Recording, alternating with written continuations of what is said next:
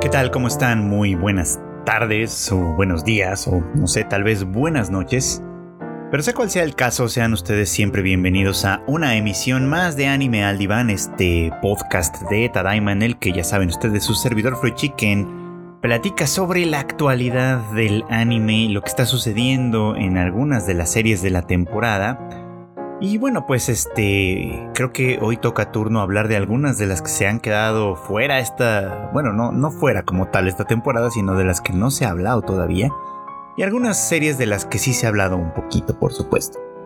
Y es que, bueno, ya les había comentado yo los, los temas que de alguna manera se están manejando alrededor de las series de anime de esta temporada, pues la verdad es que sí son bastante interesantes. Y, y cada una de las, bueno, por lo menos de las que estoy siguiendo, toca el tema pues a su con, su muy particular forma y punto de vista, digamos, ¿no? Y eso puede hacer que la conversación sobre estos temas se vuelva particularmente interesante. Y bueno, pues el día de hoy quiero hablar un poquito sobre eh, pues el spin-off de Konosuba, eh, este, este Konosuba An Explosion in This Wonderful World, esta serie que de alguna manera nos cuenta eh, pues los antecedentes digamos de Megumin antes de unirse al pues al, equipo de formado por por Kazuma por Aqua por eh, iba a decir Power pero no Darkness. Se me andan ahí confundiendo de pronto los nombres y que bueno, básicamente cuenta pues eso, ¿no? La historia de cómo eh, Megumin primero se comienza a interesar por la eh, magia de la explosión, que la, es, la hace tan característica, y luego cómo pues se estudia, digamos, en la escuela de su aldea para convertirse en la archimaga que efectivamente va a lograr eh, dominar, digamos, este tipo de magia y, y que se va a convertir pues en su sello característico. Pero pues aquí hay un asunto que me parece todavía por demás interesante y es esta eh, relación de rivalidad slash amistad que mantiene con Yun Yun. Eh, pues sí, una, residente también de su, de su misma aldea. Con quien igual cuando se nos presenta en la serie original pues se nos presenta en estos términos, ¿no? Como una rival jurada que con, con quien busca constantemente competir, pero que pues es una rivalidad más bien inocente y cómica, como suelen ser muchas de las cosas que pasan en, en Konosuba, que en realidad no son como para tomarse tan en serio, pero que acá en este spin-off me parece que se construye de una manera muy, muy interesante. Creo que de alguna manera lo que las define, digamos, o lo que define el vínculo entre Megumin y Union, es que ambas se observan constantemente una a la otra, ¿no? Eh, por ejemplo, pues Megumin conoce bien las cualidades y las responsabilidades de Yun Yun como heredera, digamos, como del líder de la aldea, además. Y Yun Yun a su vez conoce pues el carácter de su rival lo suficiente para entender, creo yo, a qué es a lo que a lo que ella le da valor, ¿no? Pelean constantemente, sí, pero por lo mismo están atentas la una de la otra y son muy capaces de defenderse entre sí también cuando es necesario en el capítulo, por ejemplo, de la semana pasada, a mí me parece como muy, pues muy interesante, digamos, este, toda esta secuencia en la que eh, eh, pues intenta extorsionar de alguna manera, ¿no? A, a, a, por la vía de mentirle un poco, ¿no? Por la vía de, de, de pues de engañarla quizá con aquello de que pues tiene alguien enfermo en casa y necesita pues ayuda financiera, digamos, ¿no? Para, para solventar los gastos de la medicina, en fin, todo esto, ¿no? Es interesante porque pues Yun Yun, que es pues un tanto ingenua, sí, pero que además está como muy preocupada por este tema de la amistad y obviamente tener amigos, porque aparentemente ya compró completamente la idea de que nadie realmente le tiene afecto y aprecio y por lo tanto no tiene amigos. Entonces, bueno, pues ella ve como cualquier pequeña oportunidad posible, como una, pues sí, eso, como una oportunidad para hacer amistad. Y claro, ayudar al prójimo sería una de estas, pues, pues de estas experiencias que le permitirían, sí, acercarse a alguien, quizá, ¿no? Y entonces por eso cavila un poco Yun Yun en cuanto a qué es lo que tiene que hacer, qué es lo que puede, eh, pues hacer para ayudar a Funifura y decide pues efectivamente sí hacer una, hacerle una cooperación monetaria. Sin embargo, Megumin, que es muchísimo más eh, maliciosa, que decirlo ahí, pues se da cuenta un poco como del engaño, ¿no? Y me parece como muy interesante que, decide, este, pues ayudarla, eh, usando un poquito como sus propia, su propia postura, ¿no? De, de, ser una supuesta estudiante genio. Bueno, no supuesta, en realidad es muy buen estudiante y por eso está a la cabeza de su, de su clase, ¿no? Pero eh, bueno, pues aprovechando la clase de las pociones precisamente para manufacturar una poción curativa que pudiera eh, Funifura utilizar para atender su necesidad y así devolverle el dinero a Yun Yun, ¿no? Eh, como una manera de defenderla, ¿no? Porque sabe que a final de cuentas sus compañeras están aprovechando de su ingenuidad y de su necesidad de sentirse apreciada y demás. Ahora aquí es como interesante también porque Megumin a final de cuentas también tiene deseos eh, propios en ese sentido, ¿no? O sea, ella también quiere, aunque no lo parezca en primera instancia, pues encajar y funcionar. Solo que a ella le estorba algo muy particular de ella, pues digamos, y es esta postura que, pues, que en otro momento, en la serie original, Kazuma define un poquito como Chun y Bio, ¿no? O es decir, como la, enfermedad del segundo año, muy literalmente, que es básicamente, pues, este, eh, eh, como, como se define o como la palabra que se usa para designar a pues adolescentes que, a pesar de ya haber superado eh, en cierto modo la infancia, pues siguen conservando elementos de, esta en términos, por ejemplo, como de pensar o sentir o anhelar vivir en una fantasía, ¿no? Donde la realidad no funciona como tal, ¿no? Eh, esta postura como Chun y que, que, tendría, digamos, como Megumin, de alguna manera es lo que le impide eh, ser honesta con sus propios sentimientos, ¿no? Por ejemplo, bueno, por decirlo, es claro que Megumin y, y Yun Yun son amigas, ¿no? Que de alguna manera sienten una cierta cercanía una con la otra.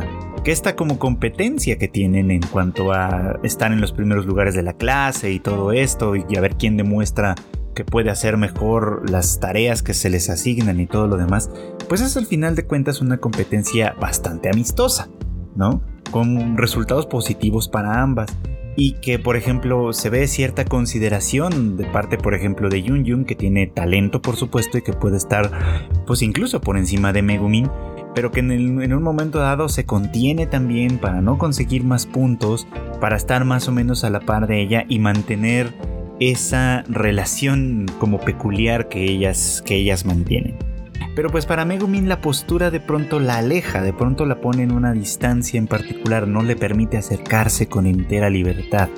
Y eso es lo que hace un poquito como tirante la relación que tienen ellas, ¿no? Este, y obviamente pues demuestra un poquito cómo estas posturas muchas veces son, eh, ¿cómo decirlo? Pues mm, estas posturas muchas veces hieren, muchas veces lastiman a la, a la otra persona precisamente porque mm, no se le está viendo o no se le está reconociendo como lo que es. Y esto a mí me parece que es muy muy importante. Quería platicarles sobre el tema de la amistad, porque ha sido un tema recurrente en varias series, pero también porque creo que es una, un tipo de relación que muchas veces damos por sentado, pero en la que en realidad casi no pensamos, ¿no? ¿Qué es lo que define a la amistad como vínculo, ¿no? Si tomamos el ejemplo de Megumin y Yunyun, por ejemplo, esta amistad, insisto, se define a partir de la mutua observación una de la otra, ¿no? Y obviamente de la contemplación, de la concentración, digamos, ¿no? En cuanto a las necesidades, deseos, anhelos de los demás y así mantener cierto vínculo. Es decir, la amistad implica cierta reciprocidad, ¿no? Implica aquí sí eh, cierto eh, consentimiento, digamos, de ambas partes. Un consentimiento que puede ser bastante implícito, ¿no? Es decir, a diferencia de las relaciones romántico-afectivas y demás, que muchas veces eh, se explicitan en el momento de iniciar, por ejemplo, aunque se hayan construido la relación desde antes o como sea, de hecho es un tropo muy común de las relaciones románticas, ¿no? Que la relación, bueno, de las series, perdón, de anime románticos, que la relación ya está ahí en realidad y lo único que hace falta es explicitarla, por así decirlo. Bueno, pues con la amistad hay una diferencia fundamental y es que esto no suele suceder.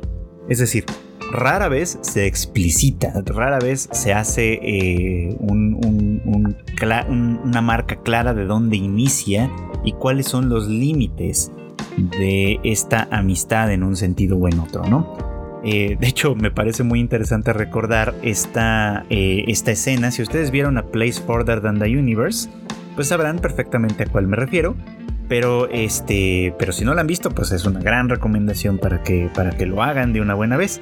Y es esta escena en la que eh, Yuzuki se, este, pues se, enfada, ¿no? Cuando están recién iniciando el viaje, cuando las otras tres chicas, este, pues de alguna manera se reconocen entre sí como amigas, ¿no?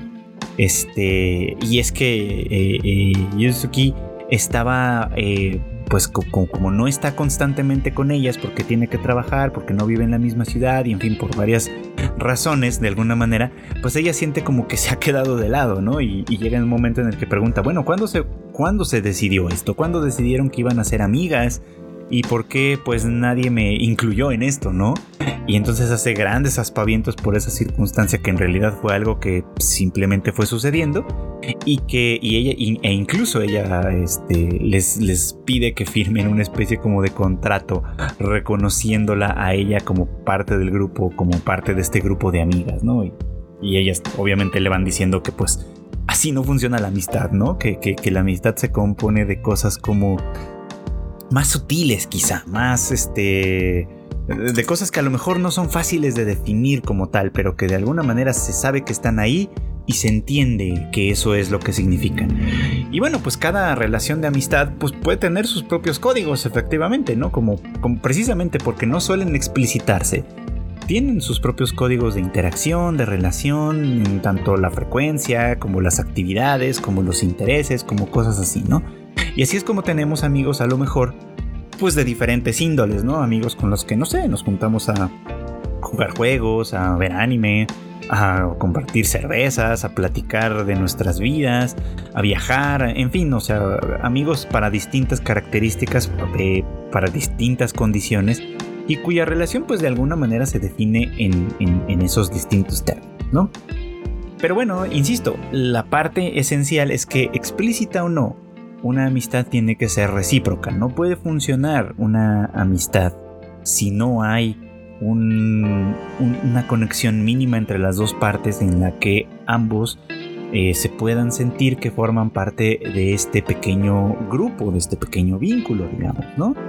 Y, aquí justamente la, la, dificultad de la relación entre Megumin y Yunyun es precisamente que la definición como tal de amigas no está dada ni explicitada de ninguna manera, pero sí la relación de rivalidad. Esa sí se nombra, esa sí se explicita y de alguna manera mucha de su vinculación se actúa en esos términos, ¿no? Es decir, está atravesada por esta tara, por, esta, por este límite, digamos, ¿no? En el que se, se asumen como rivales, por supuesto, y esto les impide, de alguna manera, dar el paso hacia ser amigas de verdad como tal, ¿no? Lo cual lo vuelve pues sumamente complicado, ¿no? Lo cual lo, hace sumamente difícil en realidad eh, que, se vaya un poquito más lejos y obviamente da pie a que Megumin pues llegue a ser un tanto abusiva, hay que decirlo, ¿no? Llegue a ser un tanto abusiva de Yun Yun. Eh, precisamente porque por un lado pues sabe de qué pie cojea, ¿no? De su necesidad de ser aceptada, apreciada y querida por personas y por lo tanto de tener amigos, decíamos.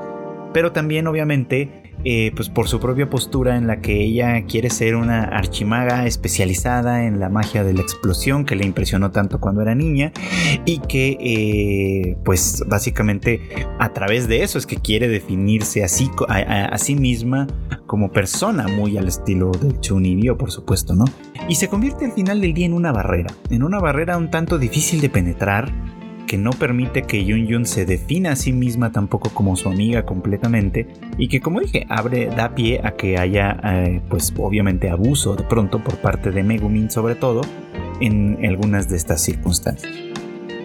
Entonces pues aquí un poquito como que la, la, reflexión que puede salir, la idea que puede, que puede surgir de esto es precisamente que a veces para, para, más bien que para los vínculos en términos generales, para casi todos los vínculos, lo que hay que hacer es ceder un poco de, los límites que uno tiene, abrir un poco como, como la posibilidad de que, algo, de que algo diferente a lo previsto o a lo planeado suceda, simplemente para que las otras personas se puedan sentir en completa comodidad con lo que está sucediendo, con lo que pasa, digamos, ¿no? Con lo que pasa en un vínculo.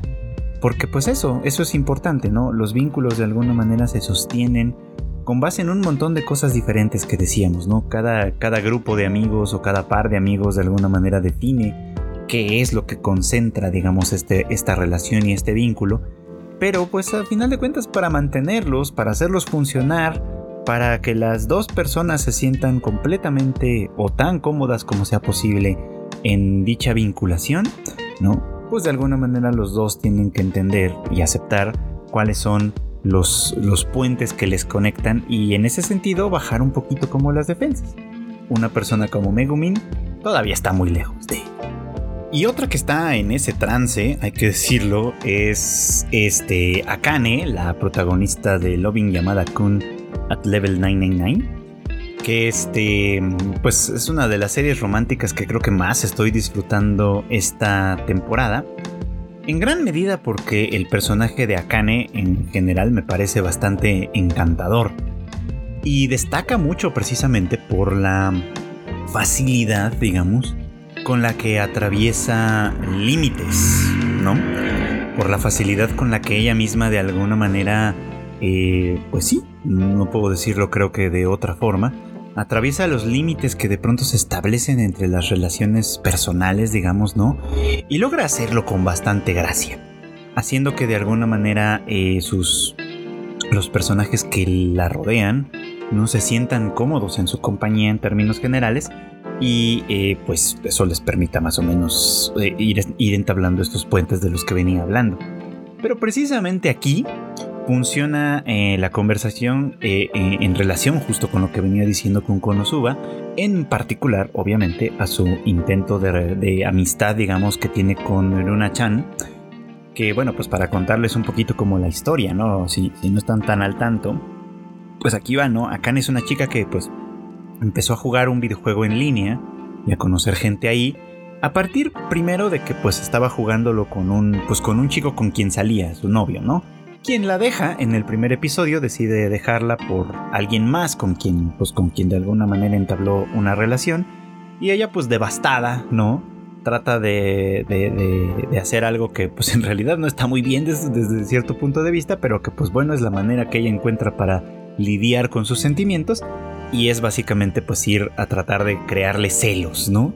Viéndose, ya saben, espampanante, increíble, este, bellísima, en un evento del juego en particular, donde pues al final de cuentas las cosas salen mal, el muchacho pues prácticamente ni la nota, pero ella conoce a Yamada, un chico muy popular en el ámbito de los videojuegos, y en el ambiente en general, porque es un chico también muy muy atractivo, este, a quien ella hace pasar eh, por su novio en un intento fallido de causarle celos a su ex, digamos, este, y que bueno, pues no resulta muy bien en ese sentido, pero que resulta precisamente en conocerle a él y de alguna manera en ampliar su mundo a partir de las, los vínculos que él tiene con otras personas que forman parte de su vida, digamos, ¿no? Y así es como pues conoce a Eita, a quien en realidad ya conocía como, como la princesa, este, como la princesa Aruna, uno de los, uno de los personajes con quien juega en este, en este juego en línea. Pero sobre todo quiero enfocarme en el personaje de Aruna, una, la hermana menor de Eita, y en quien Eita se inspira de alguna forma para crear a su personaje, que es una conejita como con atuendo eh, tipo Lolita, digamos, ¿no? Este, muy, muy tierna y que Akane, por supuesto, pensaba que detrás del avatar había una chica, ¿no? Y no, y no un chico, pues. Este, de tal manera que al desvirtualizarse, al principio, pues ella está convencidísima de que, de que Runa es el personaje que ella cree que es, cuando pues realmente no es así. Y al contrario, conforme se va dando cuenta de su error de apreciación, digamos, se va dando cuenta de algo más importante todavía y es que Eruna parece no tener muy buena impresión de ella misma, ¿no? O bueno, de Akane, pues, ¿no? No parece, eh, no parece que le haya caído muy bien en primera instancia. Así que esa, esa primera salida, pues es un, pues es un fiasco, digamos, ¿no? Porque pues eh, eh, Akane se siente bastante incómoda de alguna forma, siente que pues no puede congeniar del todo con esta chica eh, que pues, pues de alguna forma también le interesa como tal, que se siente un poquito como rechazada por ella. Y por eso es que hacia el final de un capítulo de hace un, bueno, de de hace, de hace dos fines de semana, digamos, ¿no? Se siente feliz de que al final del día pues recibe un mensaje de Eruna en el que ella le, este, pues la invita, ¿no? A salir con ella para pues tomar un café o lo que sea y tratar de establecer una buena, una buena relación.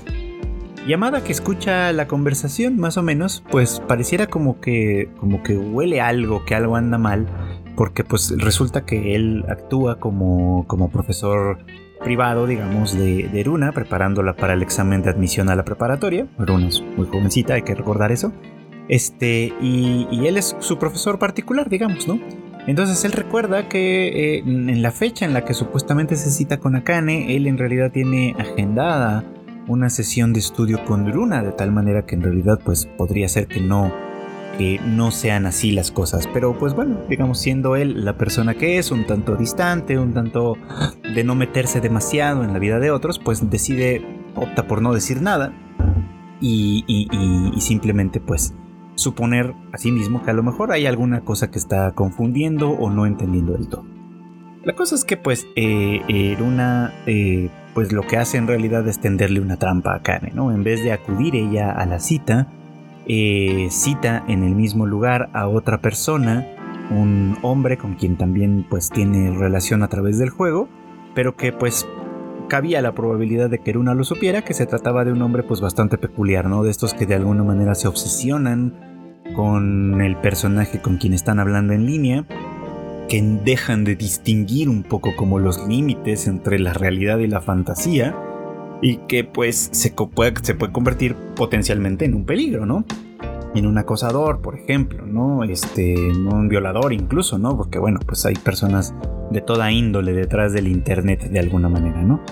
Y esto efectivamente resulta un poco así, ¿no? Cuando Akane eh, pues está pues, conviviendo con este personaje, dándose cuenta que pues mm, va a estar ella sola y que Luna no va a asistir, pues se siente obviamente mal, va al baño, el tipo se mete al baño y, le ofrece de alguna manera su ayuda y expresa de alguna manera su preocupación porque ya demoraba demasiado, sin prestarle mucha atención pues a los límites que está rompiendo básicamente, ¿no? De meterse a un baño pues designado para chicas este y que básicamente pues le está incomodando, ¿no? Parece que es un tipo que definitivamente no, no es capaz de empatizar con otras personas y simplemente pues este eh, se, relaciona con ellas a través de su fantasía. Una forma muy, muy extrema, digamos, de lo que pasaba o de lo que pasaría con Megumin en otra, en la otra serie, digamos, ¿no? Pero pues es un buen ejemplo, ¿no? De cómo de alguna manera eh, para poder relacionarse activamente y efectivamente con alguien más, al final de cuentas se tiene que romper un poco como, como el límite de uno mismo o los límites de uno mismo y entablar esa relación con otras personas. Esto de romper los límites de pronto es difícil, o sea, para, para algunas personas es difícil de alguna manera salir de ello, ¿no? Este, y entablar esta vinculación cercana, eh, significativa y demás con otras personas. Entonces, bueno, aquí hay un tema que me parece que puede ser como muy interesante, pues para explorar en otro momento. Pero regreso a la relación entre Akane y Runa, ¿no? Que, que, decíamos, ¿no? Que Akane, pues la verdad es que lo que quiere es ser su amiga, como quiere ser amiga de todos los que forman parte del gremio con el que juega, ¿no? O sea, eh, independientemente de que esté interesada en llamada desde otro punto de vista, eh, pues sí, efectivamente está interesada, sí, en mantener una relación amistosa con Eita, con Runa, eh, con Kadota-san, el otro, el otro señor que también forma parte del, del gremio, y que pues básicamente se consistía un poquito como en eso, ¿no? En un grupo ya muy ya muy constituido, ya muy formalizado de alguna manera, en el que Akane pues de alguna manera, en cierto modo estaba por entrar o por ingresar, y a quien Neruna decide querer, decide cerrarle la puerta. Pues aquí está el tema de la reciprocidad, ¿no? O sea, una amistad no puede funcionar de ninguna manera si eh, no hay un mínimo de reciprocidad entre ambas partes. Akane puede querer todo lo que quiera, ser amiga de Runa, Pero si ella a final de cuentas nunca cede, nunca le abre eh, las puertas, digamos, de su persona en ese sentido, pues es una relación que no va a prosperar y que, pues al contrario, puede ser bastante incómoda y bastante difícil de sostener en un momento dado. Y ahí es donde pues se presenta en gran medida pues el conflicto. Me gusta mucho de Akane que a final de cuentas pues ella es precisamente una persona que sabe muy bien cómo romper los límites. Digo esto desde un punto de vista personal incluso, ¿no? Porque mm, aquí va como una confesión personal. Yo en realidad soy una persona un tanto... Mm, ¿Cómo decirlo? Introvertida quizá. No quiere decir que no pueda exponerme y exhibirme frente a otros o que no tenga amigos, etc. Pero más bien quiere decir que soy una persona muy contenida en mí mismo, ¿no? Y que muy... Mm, creo que poca gente sabe cosas que podríamos considerar como personales, íntimas, etcétera, ¿no? Como que, como que, pues, o sea, sí puedo socializar, eh, pero más bien lo que me importa o lo que me interesa, pues se va muy como hacia, como hacia dentro de mí y no tanto hacia afuera, por ejemplo, ¿no?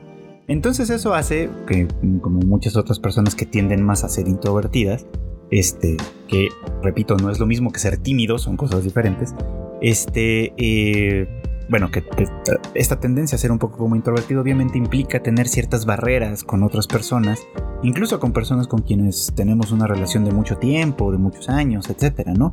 A quienes es difícil de pronto abrirle esas puertas y se agradece mucho cuando otra persona, cuando alguien sabe cómo de alguna manera franquear esas, esas barreras y acercarse de una manera que se sienta cómoda, tranquila, este, natural, etc.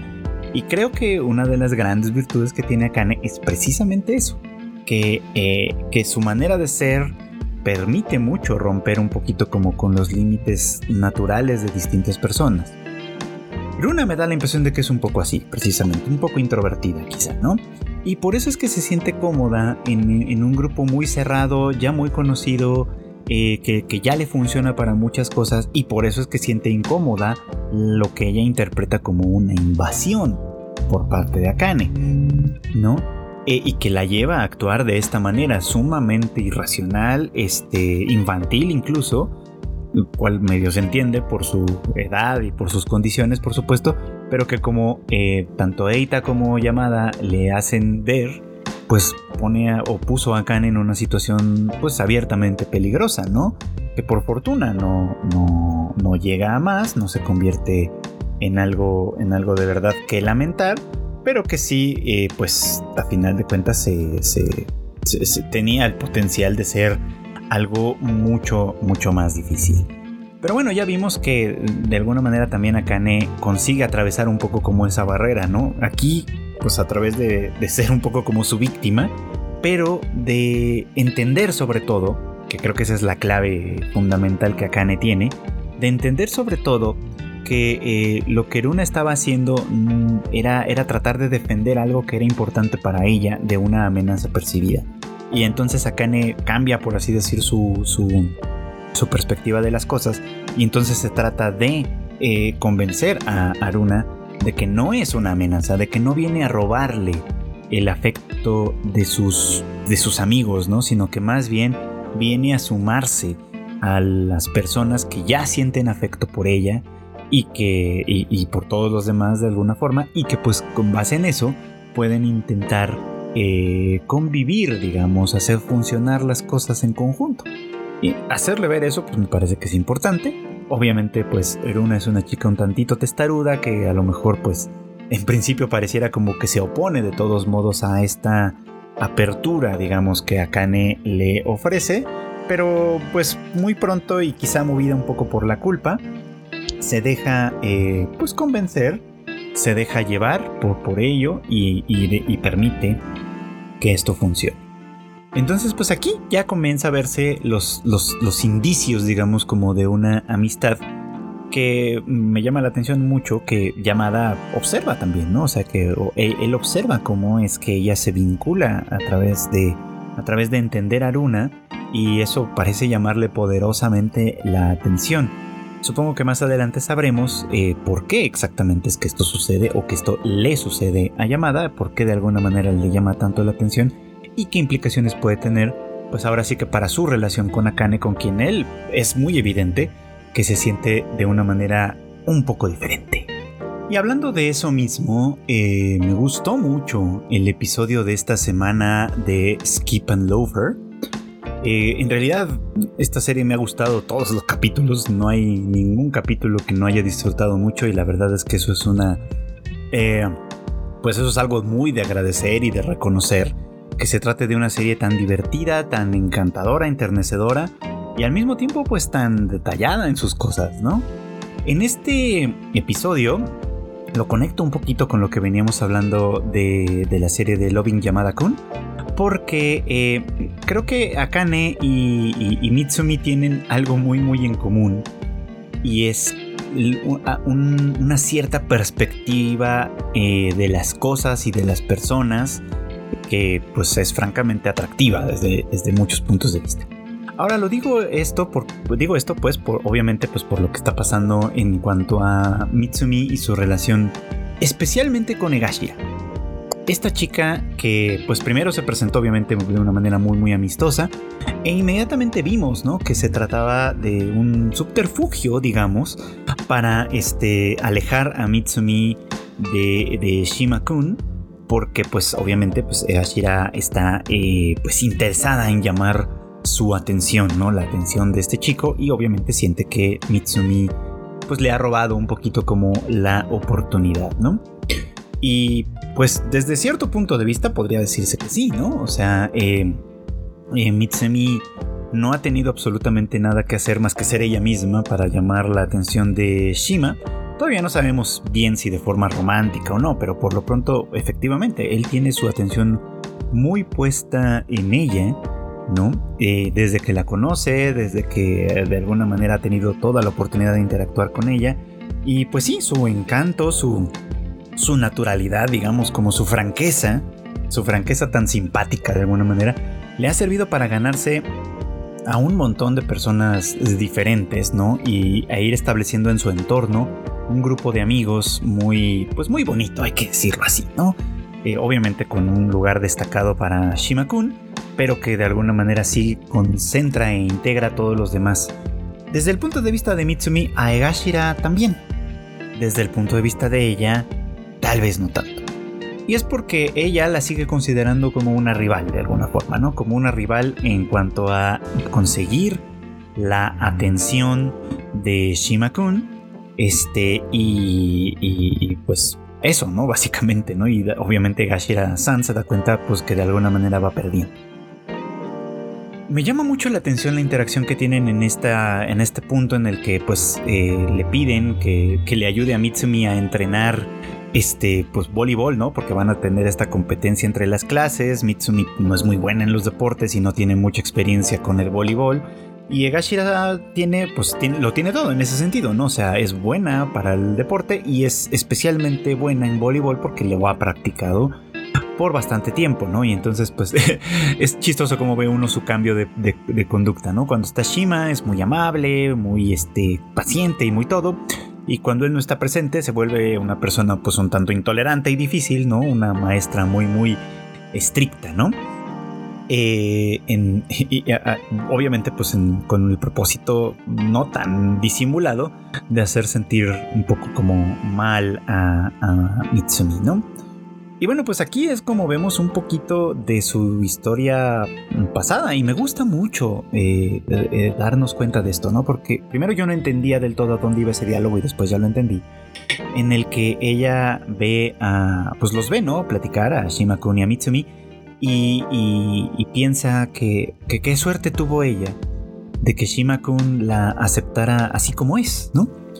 Y eso suena como súper despectivo en sus palabras, hay que decirlo, ¿no? Porque obviamente está haciendo alusión a que Mitsumi no es tan atractiva como podrían haber sido otras chicas, que obviamente pues no es tan eh, socialmente, como decirlo, presentable por así decirlo, es más bien de pronto un poquito torpe, este, eh, eh, en fin, tiene una imagen un tanto desgarbada, digamos, ¿no? Que, que se sale de lo esperado y de lo esperable, digamos, en un contexto social como ese y que pues la considera un poco como afortunada desde este punto de vista un tanto despectivo, porque Shima-kun la ha aceptado así, con todos esos, entre comillas, defectos.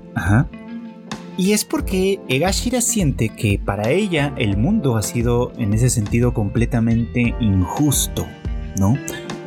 Y vemos aquí estos atisbos de, de, su pasado, ¿no? Este, atisbos en los que se nos muestra, por ejemplo, que cuando era niña estaba más bien pasada de peso, ¿no?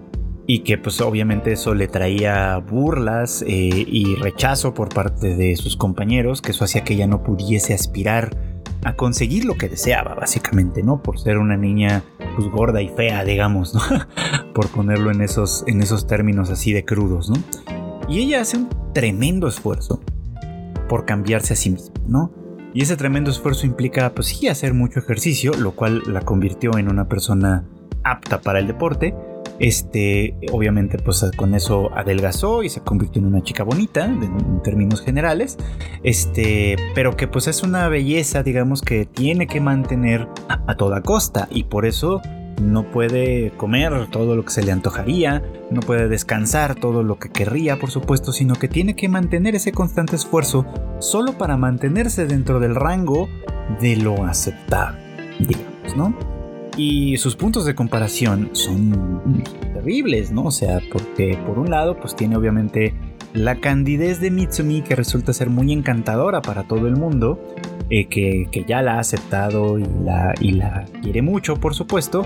Y por el otro lado, la belleza de, de, Yuzuki, que este que pues es, es, es, obviamente muy significativa, muy llamativa y que además combina eh, con un carácter afable que ella tiene que parece que pues la convierte en una persona profundamente bendecida, digamos, ¿no? Como por la suerte, por los dioses o por yo qué sé, ¿no?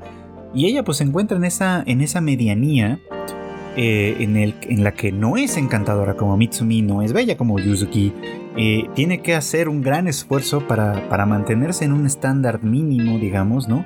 Y todo ese esfuerzo termina amargándole un poco como el carácter de tal manera que pues es, se le vuelve muy difícil para ella, se vuelve muy muy complicado para ella, este, pues, pues, pues, ver al mundo con buenos ojos, ¿no? Porque al contrario, ella siente que tiene que esforzarse demasiado simplemente para ser aceptada. Por eso es interesante este, esta escena, ¿no? Este, y, está este momento que además me gusta mucho, en el que eh, pues tienen este pequeño altercado con los senpais, con los chicos de tercer año, que pues obviamente las ignoran y, no, y no son buena onda, digamos, como con ellas después de darle un, empujón a, a, Egashira. Eh, y que pues otro senpai diferente llega y los reprende, ¿no? Y es así, no pueden tratar a las, a las chicas de menores de, de otros grados así, ¿no? Tiene que comportarse y ser gente decente y ya pues se van ellos todos regañados, ¿no? Y esta escena es muy bonita de Egashira, eh, pues recordando los nombres de, sus, de, estos dos eh, molestones, digamos, porque obviamente tienen en sus zapatos grabados sus nombrecitos, este, y anotándolos en su, en su lista negra, digamos, de personas de las quienes vengarse, ¿no? En tanto que Mitsumi pues habla muy bien del senpai que las defendió y también recuerda su nombre y ella le pregunta, bueno, ¿tú le hablas? ¿Son amigos? ¿Tienes algo que ver con él? Y Mitsumi también le dice lo mismo, no, o sea, me fijé en su nombre porque también lo trae en su zapato, por supuesto, ¿no? Y Egashira cae en la cuenta de, que esa es una diferencia importante.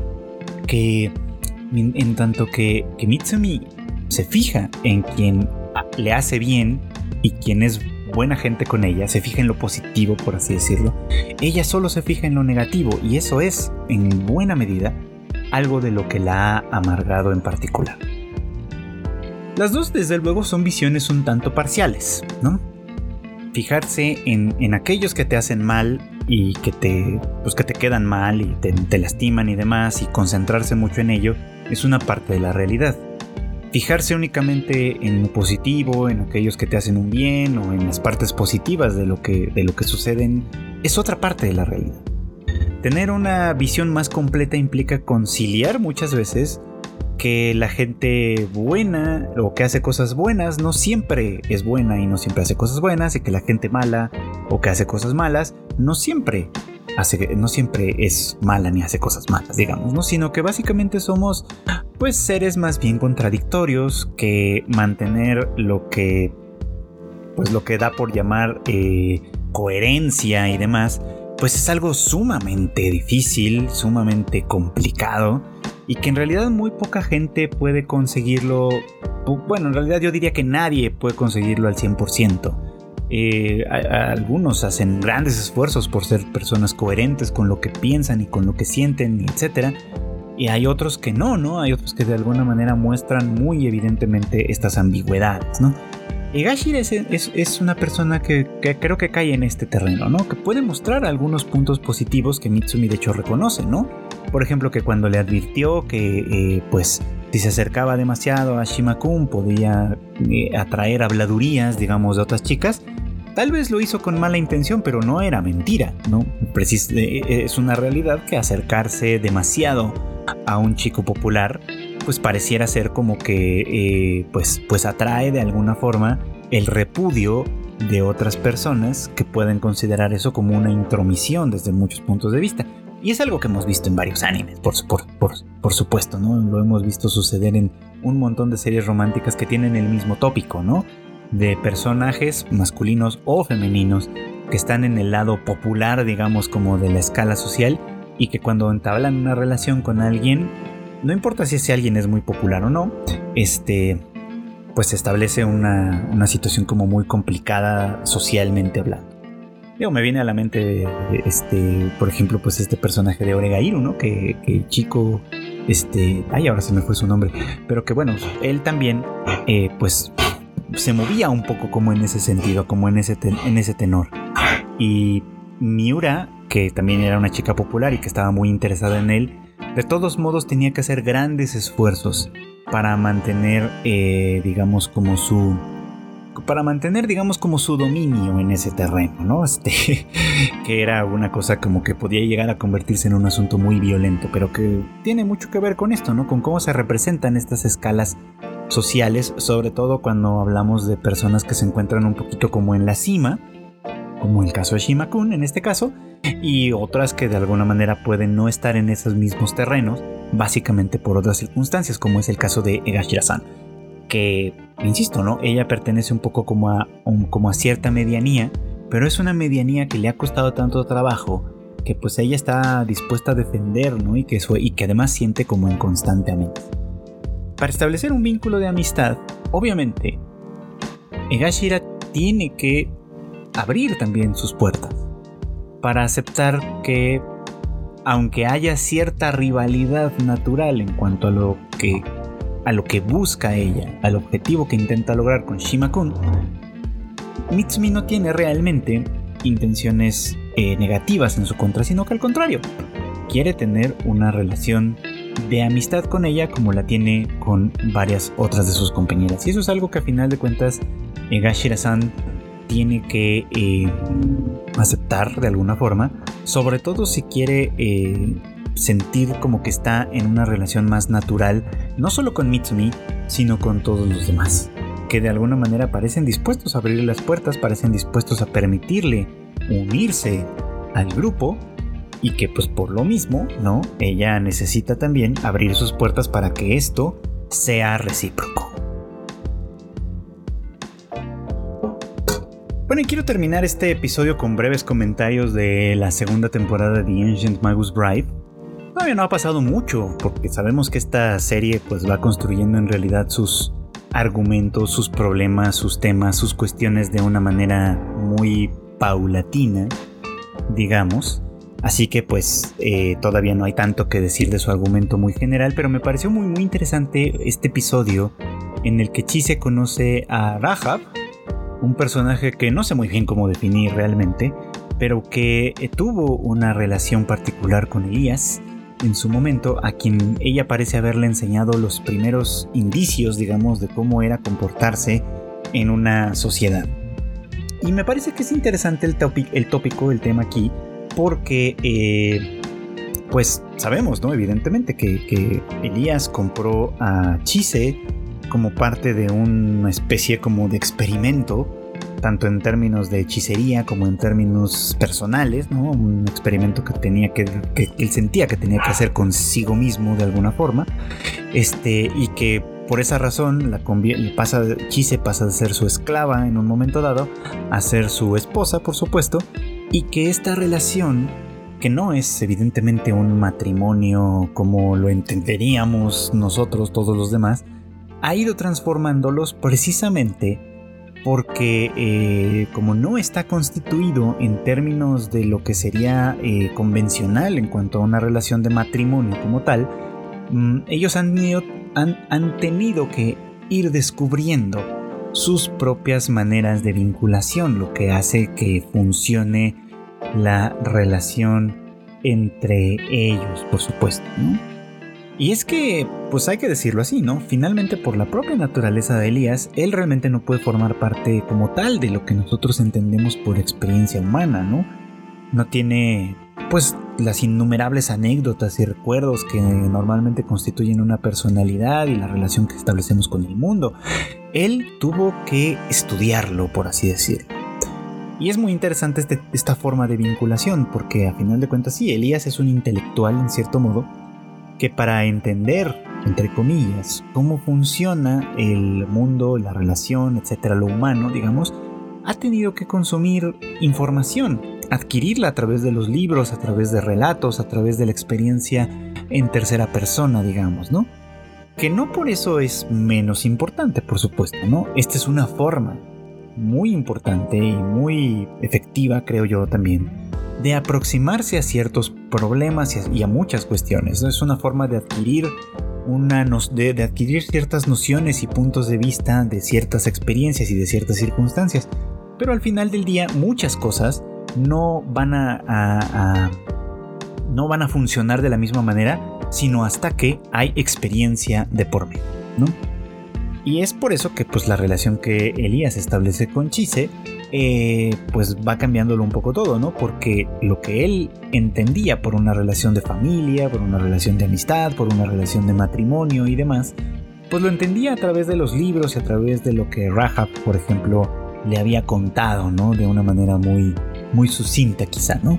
Y todo ello tiene que contrastarlo a final de cuentas con su experiencia con Chise, ¿no?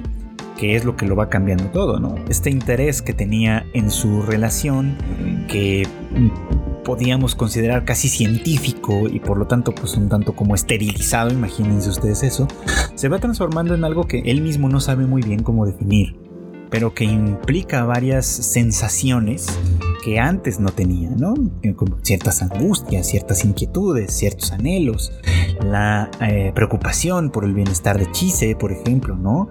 El interés en que ella sea feliz eh, y que porque dándose cuenta de que pues a final de cuentas la felicidad de ella repercute positivamente en su felicidad personal y que bueno pues eso eh, pues va modificando de, en una gran medida digamos como su vinculación no solo con ella en realidad, sino con el mundo en general, porque pues hay un cambio fundamental en cómo se percibe a sí mismo y, es, por así decirlo, un cambio de pronombre, ¿no?